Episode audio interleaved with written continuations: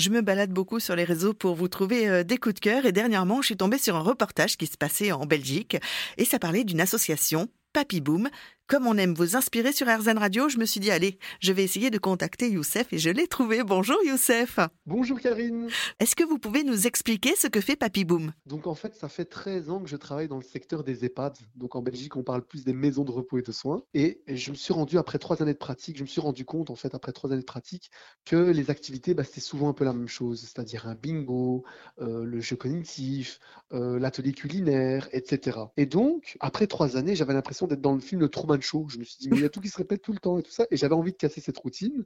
Et donc, avec un petit groupe de seniors, on a, on a démarré avec les web-séries Papy Boom. Donc, la web-série Papy Boom, qu'on a créée en 2015. Donc, c'était pas encore une assoce à la base. C'était simplement des épisodes Papy Boom qu'on peut retrouver sur, euh, sur YouTube. Et donc, euh, avec les résidents, bah, c'était, cette web-série a pris un petit peu d'ampleur à Bruxelles et on est passé sous format d'association. Et donc, en tant qu'association, on ne fait pas que des épisodes Papy Boom, on organise aussi les Olympiades Interhome. Mhm. Donc là, dernièrement, il y a deux semaines, on a organisé une Olympiade qui a réuni 16 EHPAD dans un hall des sports. Et donc, c'est des étudiants de la section éducateurs spécialisés d'une haute école qui ont géré les différents stands. Et moi, je, devais, rapporter, je devais amener les, les différentes euh, EHPAD. Et chaque EHPAD avait son, t-shirt avec sa couleur, avec son slogan. Et la vidéo est sur Internet. Et, voilà. On a aussi, donc, on a fait, on a fait deux projets. Donc, c'est-à-dire qu'il y a le projet aussi école de devoirs. Donc, dans une EHPAD, on a créé une école de devoirs et les seniors de l'EHPAD font euh, les devoirs aux enfants du quartier. Donc, ça, c'est encore une troisième facette. Et puis, il y a les, les challenges Papy Boom. Et dans les challenges Papy Boom, ben, récemment, on a fait une sortie en boîte de nuit bruxelloise avec les pensionnaires de la de l'EHPAD. Et Ah, donc, c'est vraiment fou.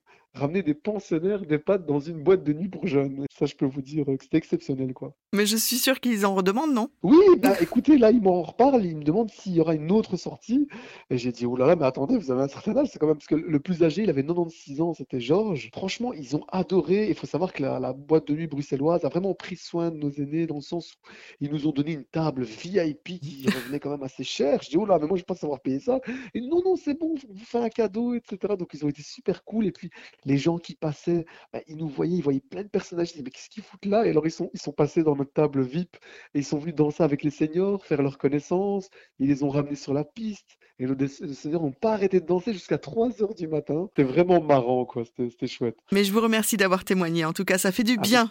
Merci. Ah, À très bientôt, Au Youssef. revoir, à très Au revoir. bientôt. Au revoir. Au revoir.